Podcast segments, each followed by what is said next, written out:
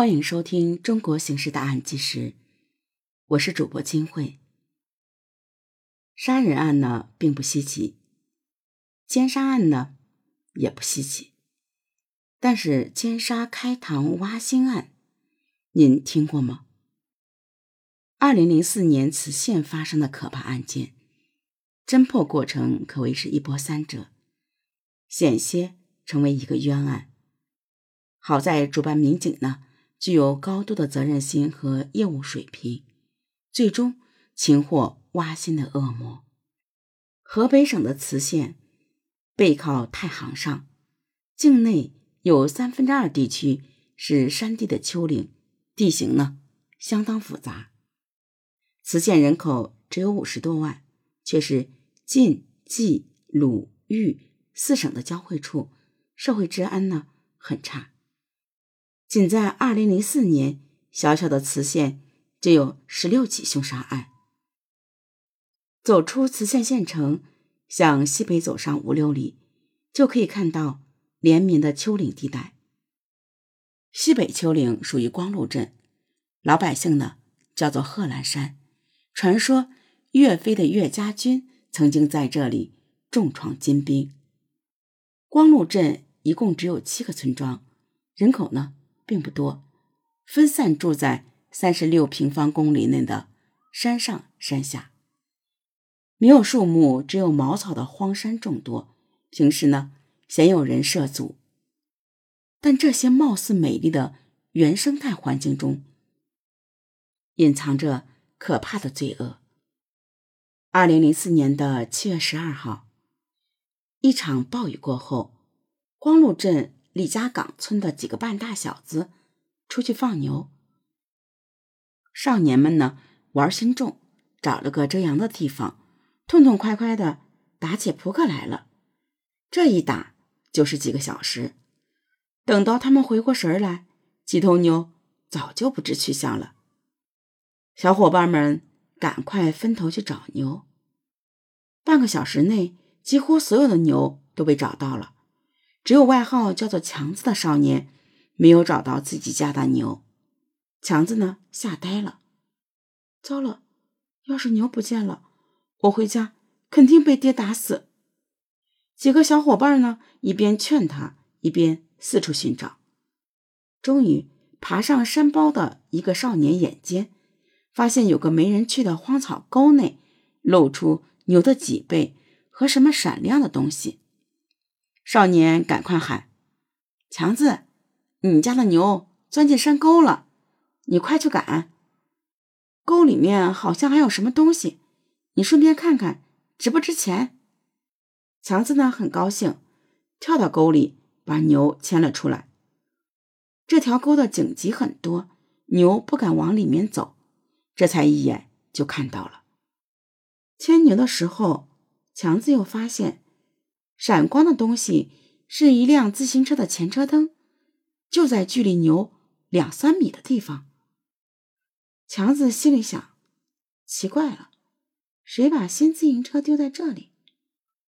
你们下来几个人帮我忙，扛去卖废铁也能换几个钱。两个少年先后跳下来，三人一起去扛车。强子呢，在最前面，一把扶起自行车。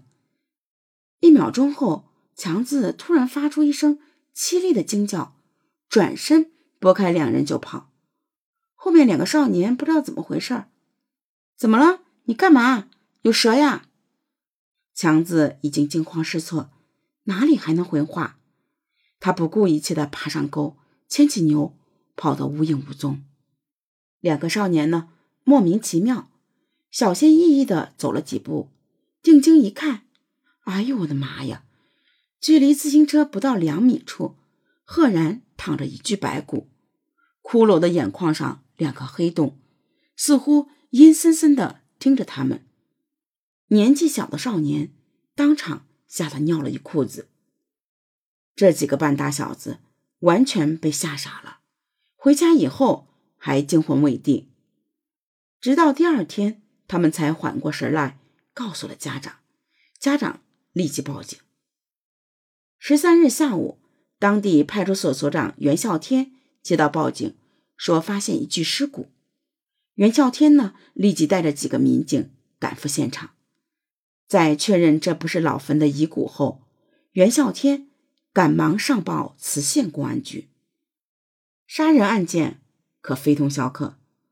几个小时以后，磁县公安局局长王一林冒雨赶到现场，县里的法医等四十多名刑警、民警也一同赶到。这些刑警短的从警十年，长的三十年，却从没看过如此可怕的现场。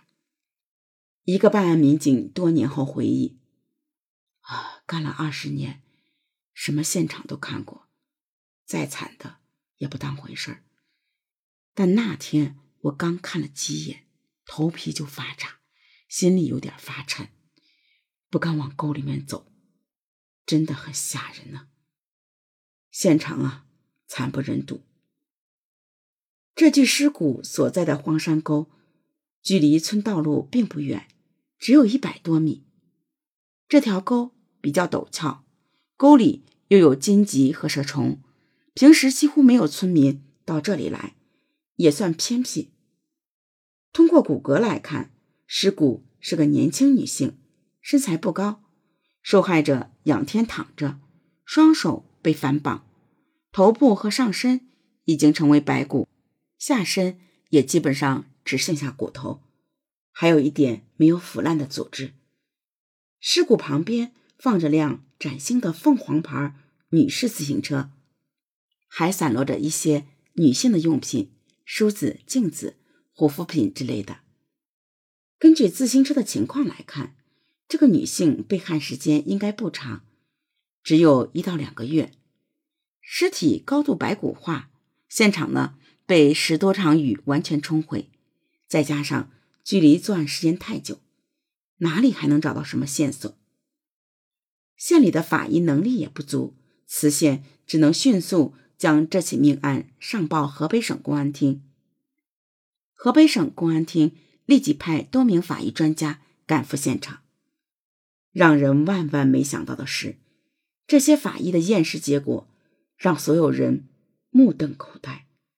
法医对这具白骨的检验结论如下：死者是年龄不到二十岁的女性，身高一米五八左右，矮小瘦弱。根据尸体腐烂情况分析，死亡时间并不长，只有不到一个月。